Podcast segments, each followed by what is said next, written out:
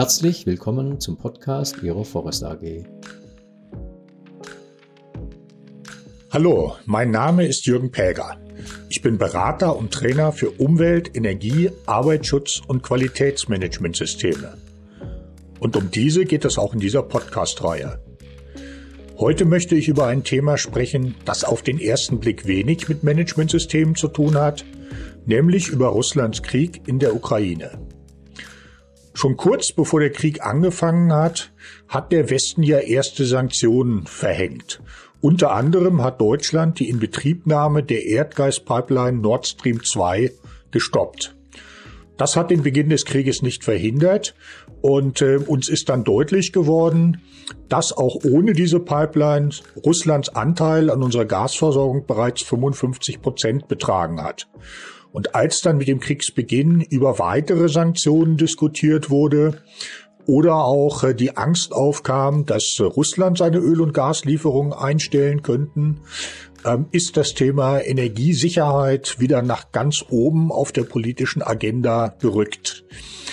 Ähm, Energiesicherheit, also die ähm, Sicherheit der Energieversorgung, ähm, hat insbesondere, ähm, ja, das ist die Grundlage unserer Industriegesellschaft und äh, wie sich bei diesen Diskussionen zeigte, spielt sie auch eine große Rolle in den Grundstoffindustrien. Und deswegen hat ja so mancher Industrievertreter, als über Sanktionen diskutiert wurde, dann auch vor dem Dominoeffekt gewarnt. Fehlende Grundstoffe könnten dann große Teile der deutschen Industrie lahmlegen. Ob das jetzt wirklich so gekommen wäre, sei mal dahingestellt. Ähm, aber aus Sicht der Unternehmen haben ja schon alleine die gestiegenen äh, Gas- und Ölpreise dafür gesorgt, äh, dass man sich mit dem Thema beschäftigen musste.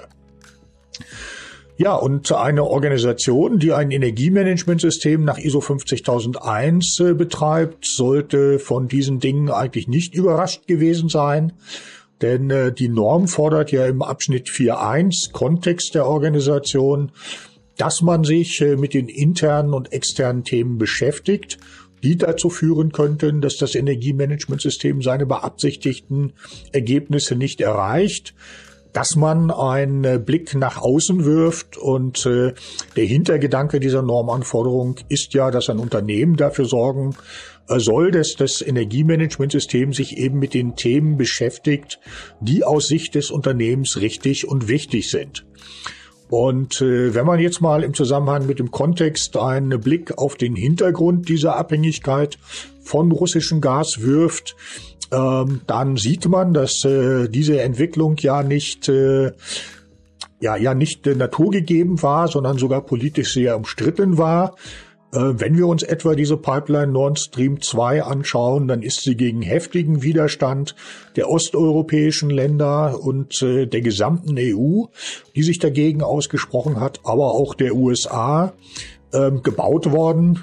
Alle haben sie gewarnt äh, vor der zunehmenden Abhängigkeit von russischem Gas. Wir haben diese Pipeline trotzdem gebaut und das war keine einsame Fehlentscheidung der Politik, sondern sie ist äh, dazu auch heftig gedrängt worden von der Industrie, äh, die ein Interesse an niedrigen Preisen für Gas hatte und das hat Russland eben ähm, versprochen und bis dahin auch gehalten. Und die Haltung der Industrie zeigt auch das Beispiel BASF. Die BSF hatte ja äh, in den 1990er Jahren nach der Liberalisierung des Energiemarkts ein eigenes Gasnetz und eigene Gasspeicher aufgebaut und hat diese 2015 an den russischen Gazprom-Konzern verkauft. Also auch hier gab es keine Berührungsängste.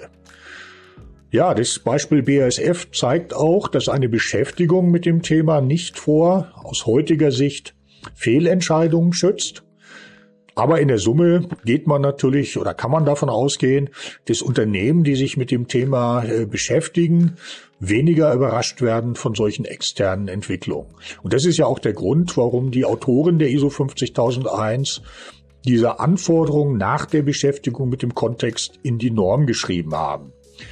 Und auch wenn der Krieg in der Ukraine hoffentlich mal vorbei sein wird, ähm, wird uns das Thema ja nicht loslassen. Da gibt es ja auch noch den Kampf gegen den Klimawandel, der eine Umstellung auf erneuerbare Energien erfordert.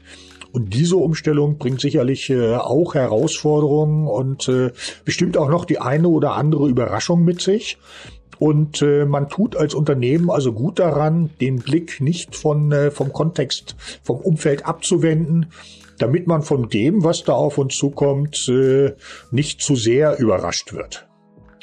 Ja, so viel für heute. Ich hoffe, dieser Podcast hat Ihnen gefallen und wir hören uns bald mal wieder.